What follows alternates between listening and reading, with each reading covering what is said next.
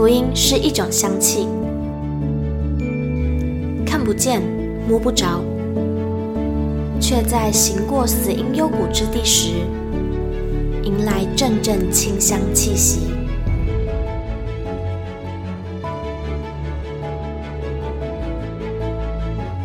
愿北纬二十三度的我们，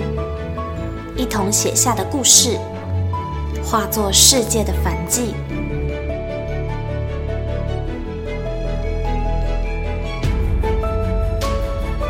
邀请您与我们一同将这香气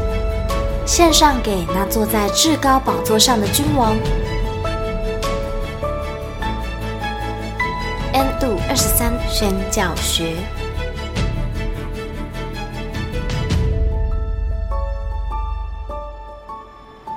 上文简述美国堕胎权法律保障及争议之进展，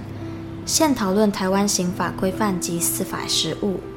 目前，司法院大法官共八百一十三则解释及新制宪法诉讼判决，尚未有就堕胎权主题展开论述，故引领司法实务之大法官见解，对于堕胎权意见无从得知。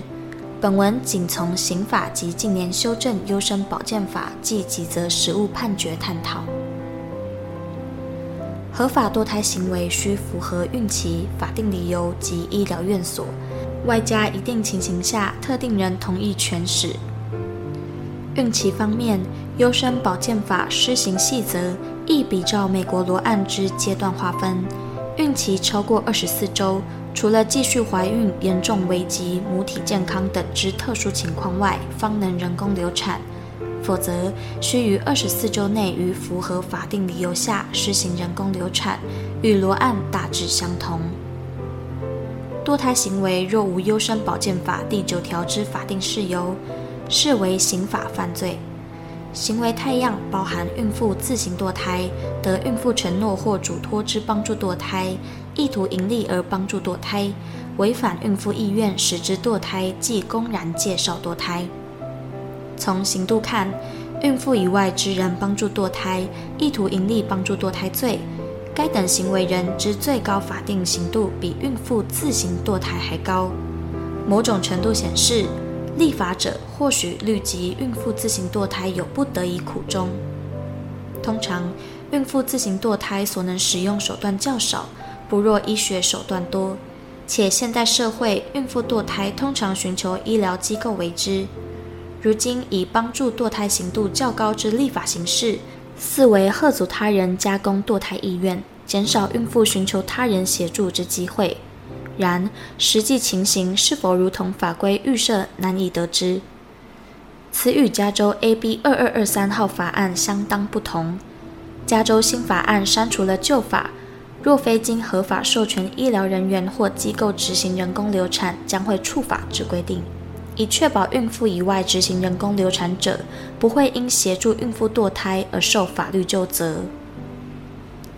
次之，关于围产期新生儿。勉强可借由台湾刑法第两百七十四条，母因不得已之事由于生产时或辅生产后杀其子女者，处六月以上五年以下有期徒刑。前项之未遂犯罚之。来比较，本条称生母杀婴罪，乃普通杀人罪之减轻规定，曾于二零一九年修正过。原条文并无因不得已之事由字词。立法者为避免对于辅出生婴儿之生命保护流于轻率，增设需限于因不得已之事由，使得适用本条减轻规定，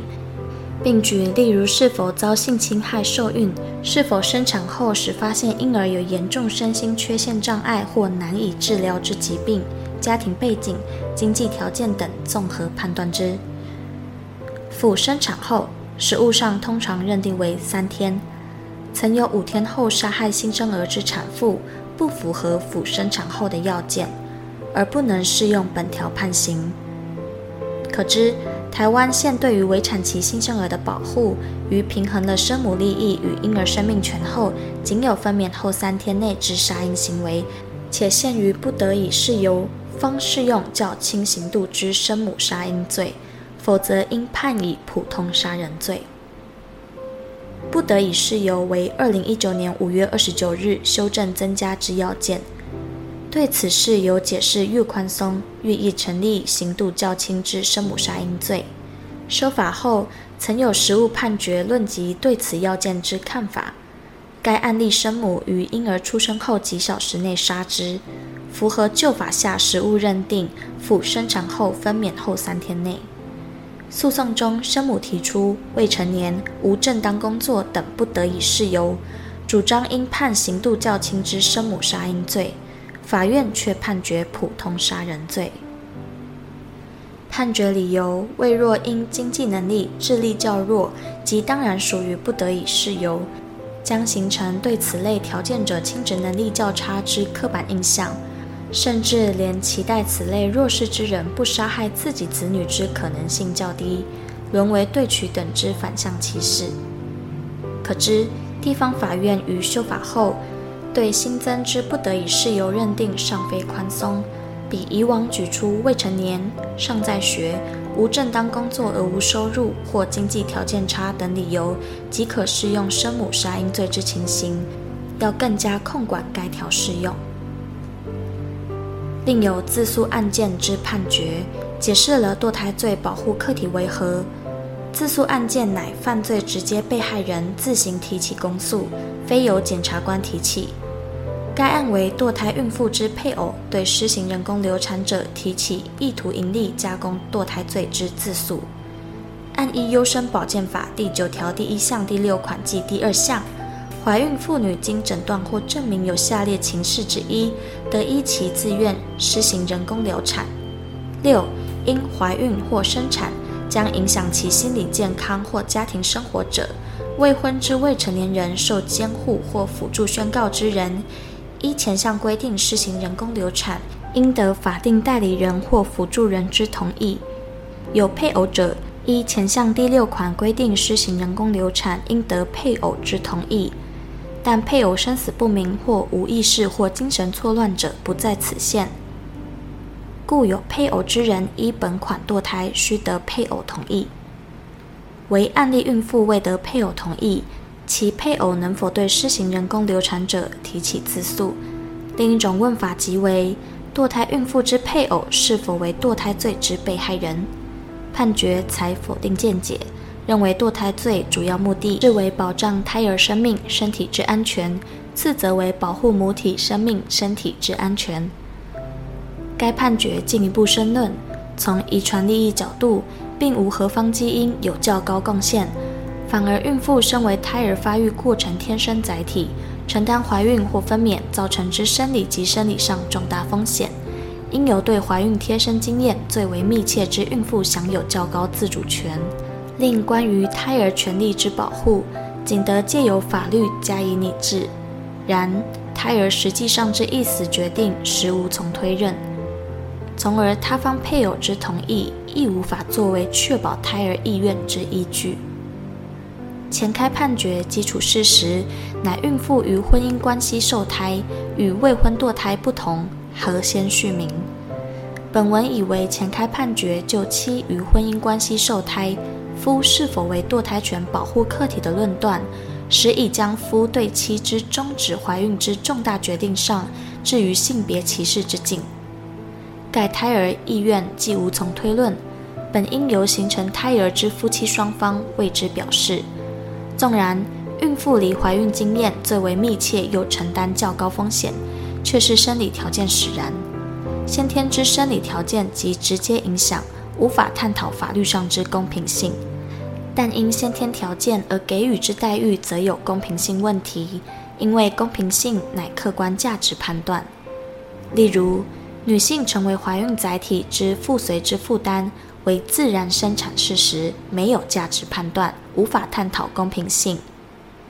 也许有男性想要全程体验怀孕及分娩感受，但是事实上几乎做不到，却无法从法律观点为不公平。唯若仅因妻承受怀孕负担而将怀孕决定之自主权完全交由妻，排除夫之决定，则有公平性问题。况且，在怀孕自然过程里，既然如前开判决所说，基因贡献并无何方较高，更应赋予夫就基因结合形成之生命之同等决定地位。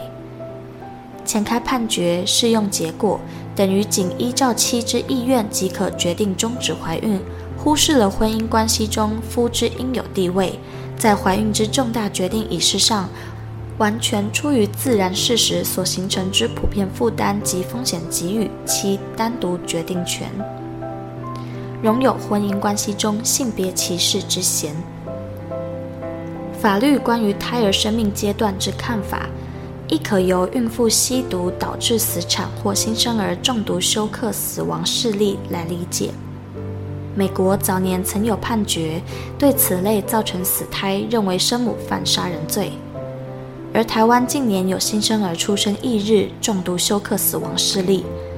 法院解释生母吸食毒品时间为怀孕晚期，出生前六日，故新生儿死亡与生母吸毒有因果关系。为生母吸毒时，胎儿尚非人，不构成杀人罪行为客体。且案例中胎儿足月出生，生母虽知吸食毒品有损胎儿健康，但并无堕胎故意，亦不成立堕胎罪，故生母对新生儿中毒休克死亡部分无需负担法律责任。整体来说，地方法院关于堕胎罪或生母杀婴罪判决其实不多。一来，堕胎罪乃隐秘犯罪，若孕妇或加工堕胎者隐而不宣，很难使堕胎事实被诉追机关所知。某些情况是未成年少女怀孕并堕胎，为父母所知后，对男方提告之案例。除了现实层面上堕胎罪难以被诉追机关发觉，于实定法规范方面，实务承认现行法对胎儿保护规定不足。假设因医疗行为疏失造成胎儿伤亡、分娩后死亡或成为残疾，在现行法上均难以构成过失伤害或过失致死，除非法律另作修改。生母杀婴罪部分，毕竟分娩后之新生儿已成为人，应是绝大部分人共识。抚养小孩再有任何环境困难或不得已事由，一般人仍然愿意承担责任。或者寻求社会福利制度协助。虽说新生儿乃人，本应毫无争议。不过，普林斯顿大学伦理学教授 Peter Singer 将近二十多年前维文表示，婴儿无自我意识，不会随着时间推移认识到自我的存在。他们不是人，但是动物有自我意识，因此婴儿生命价值低于动物，像是猪、狗或猩猩。对于严重残疾之婴儿，像是脊柱裂，应允许终结其生命。加州 AB 二二二三号法案修正过程出席陈述意见之妇产科医师 Vincent Wong，他提及关心杀婴问题似乎很荒谬，然而 Peter Singer 教授近来提倡杀害婴儿此一想法之接受度已经越来越高。至于美国加州新法案，则无论孕期多长、是否合法，删除验尸官调查义务及禁止使用相关证据。围产期新生儿，依据美国加州法律解释，至出生后一个月内，AB 二二二三号法案修订过程中，则应采用 “Perinatal death due to a pregnancy-related cause” 一词，被大众误传为杀婴合法化。法案一出，正反两方针锋相对。无论原始修正草案是否因疏失或故意用语模糊造成误解，事后通过版本增加 “Perinatal death due to causes that occurred in utero”，以杜绝民间疑虑。美国堕胎权保障的正义旗帜写着：“生殖正义，唯有当人们。”尤其是女人和女孩拥有完整的经济、社会和政治之权利及资源下，做出关于他们身体、家庭和社区之生命中完整领域之健康选择，才能实现。生殖正义核心信仰为身体自主权，包括生孩子与不生孩子的权利。对照圣经箴言三十一篇，你当为哑巴开口，为一切孤独的深渊。短短字句。却似黯然流淌着三千年的悲悯和鲜血，无声地抵抗着现代化观点。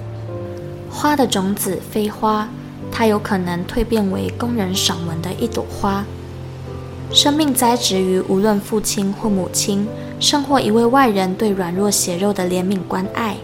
日复一日成长茁壮，逐渐绽放其无限的可能性。生命可能性之扩张与体现，是我们在时间缓缓推进之际，同时经历的美妙变化。诗篇一百三十九篇十四至十六节：我要称谢你，因我受造奇妙可畏。你的作为奇妙，这是我心深知道的。我在暗中受造，在地的深处被联络。那时，我的形体并不向你隐藏。我未成形的体质，你的眼早已看见了。你所定的日子，我尚未度一日，你都写在你的册上了。当你或你身边的人面临另一个腹中生命之生死交关的决定时，是否愿意给那尚未成型的体质一个将来的机会，体验受造之奇妙可畏？如同这篇经文回首生命之时所触动的心弦，一日又一日不间断地弹奏早已谱写的乐章。